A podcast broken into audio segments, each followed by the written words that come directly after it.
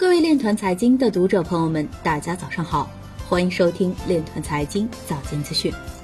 今天是二零一九年十月十九日，星期六，农历亥年九月二十一。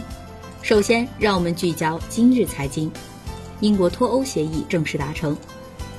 拉斯维加斯诈骗者被控从加密货币投资者中筹集一千一百万美元。北京商报表示，Libra 成立董事会，发币渐行渐远。吉林金冠股份洛阳智慧能源研究院开工，主要从事区块链技术产品研发等。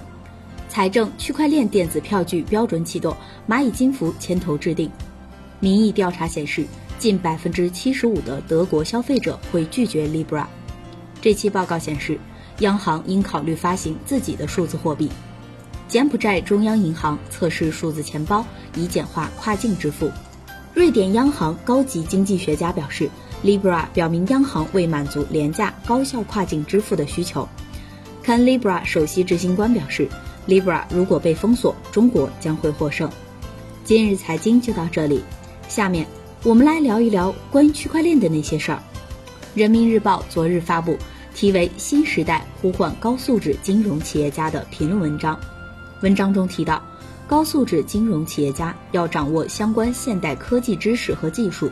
金融与高科技结合是现代金融业发展的大趋势，金融企业家必须顺应金融业这一发展趋势，努力掌握大数据、云计算、区块链等现代高科技知识和技术，并且能够运用这些技术对现有金融业务进行创新，提高金融运行效率和服务实体经济的能力。以上就是今天链团财经早间资讯的全部内容，感谢您的关注与支持。祝您生活愉快，我们明天再见。